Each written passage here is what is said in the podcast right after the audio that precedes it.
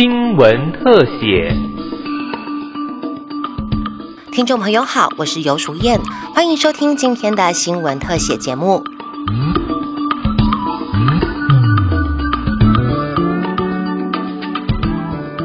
我们要迈向历史性的一刻了，倒数三秒，三、二、一，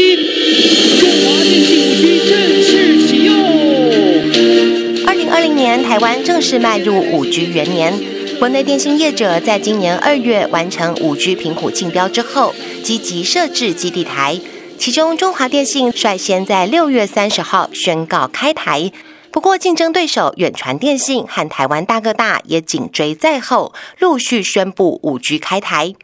台湾之星与亚太电信则是会在今年的第三季投入，掀起国内五 G 战国时代新篇章。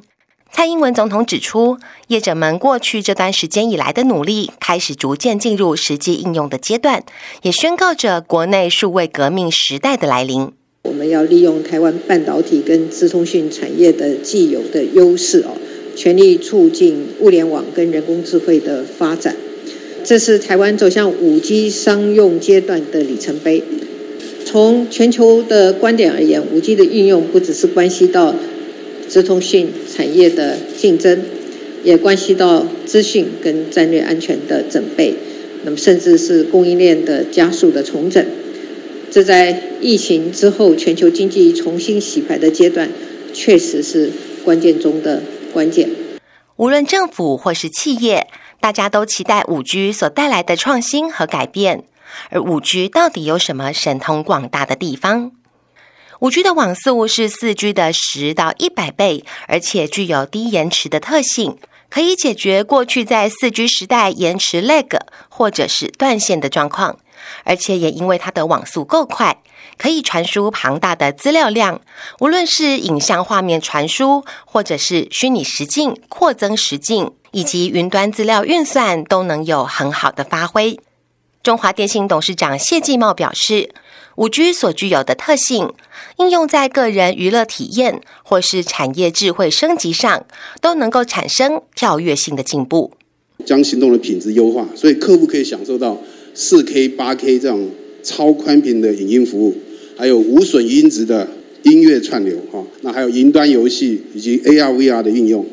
那在企业应用方面，透过五 G 高速率、低延迟、大连接这样的特性，我们推出了七大类十三项垂直领域的应用，哈。台湾的网络用户从三 G 全面移转到四 G，大概花了四年的时间。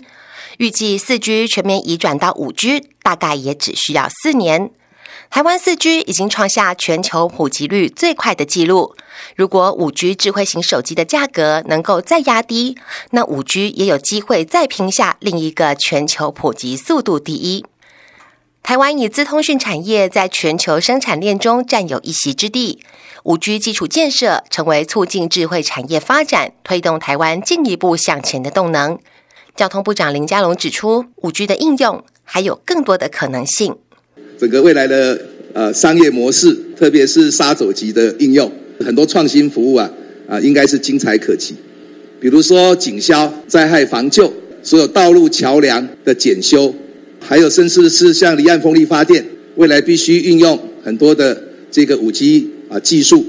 啊，都在这一次里面一并的啊，毕其功于一役。五 G 让大家对未来生活充满更多想象，也是六大核心战略产业中相当重要的一环。为了加速五 G 发展，政府将相关预算已经编列了高达新台币七八百亿元，用来促进五 G 基础建设，缩短城乡数位落差，并且协助五 G 资讯安全和试验场域的推动。目前，台湾数位产业发展已经能够导入五 G 制造。智慧交通也在逐步启动，无人自动驾驶车开始实验性上路，远距医疗照护也正在一步步进行中。以智慧岛屿为目标，让数位能力成为台湾与国际竞争的最大优势。